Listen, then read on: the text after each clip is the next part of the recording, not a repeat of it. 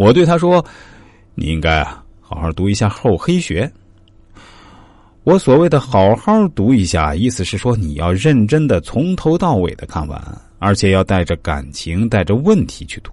啊，我以为是一本什么好书呢，原来你让我读厚黑学呀！这女孩显得有点失望。师傅，我大学里读的是中文系，这本书我知道。我们老师曾经说这是一本邪书，不适合女孩子读。师傅，你是个坏人啊！我只是让你看厚黑学，又没有让你看金瓶梅，我怎么就是坏人呢？我告诉他说：“你大学老师的话其实错了，厚黑学绝对是一本好书，而且特别适合未婚女孩读一读。我还认为啊，某种意义上来说，认真读一遍厚黑学，可以算是我们现代人的一个成年仪式。你只有认真看完厚黑学，而且看懂了，你才算是一个合格的成年人。”啊。有这么夸张吗？那个女孩还是不太相信。师傅，你为什么不推荐我读别的书呢？比如那些教你如何处理办公室关系的书？我说那些书其实啊没什么用处。你的问题已经到了非用猛药不可的地步。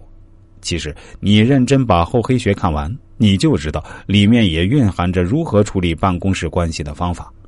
当然，这种方法不是直接的告诉你应该如何做。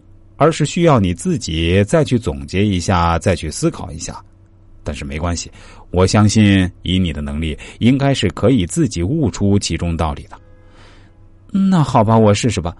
那女孩支支吾吾的回答：“其实这本书我确实是很早就有所耳闻，但从来没有认真看过。主要原因可能还是我大学老师说过的那句话吧。但是师傅，既然你这样说了，那我就认真买回来看看吧。”我对他说：“你确实啊，还是一个太老实的人。如果换成是我的话，老师说什么书是坏书，什么书不能读，反而更会刺激我的好奇心，让我有种立刻就去看的冲动。你一定要记住，做个老实人，也是需要懂点心机、懂点技巧的。你不能做个躺在地上任由别人践踏的老实人，而且你的善良也是要有底线的，否则善良就会成为你的固定名片。”成为别人欺负你最大的理由，你知道我在说什么吧？就是在面对前男友讹诈的时候，不管你曾经有什么把柄在他手上，都不要怕他。这个问题，你甚至可以去咨询一下律师，否则你这辈子就会成为他取之不尽的取款机。后来，这个女孩跟我反馈说，她非常细致认真的看了《厚黑学》，而且还做了读书笔记，确实是一本洞悉人性的好书。非常感谢我给她推荐这么好的东西，现在啊，他也把学到的东西运用到职场上，感觉自己在单位的处境略微改善了。另外，前男友那边的事情也处理好了。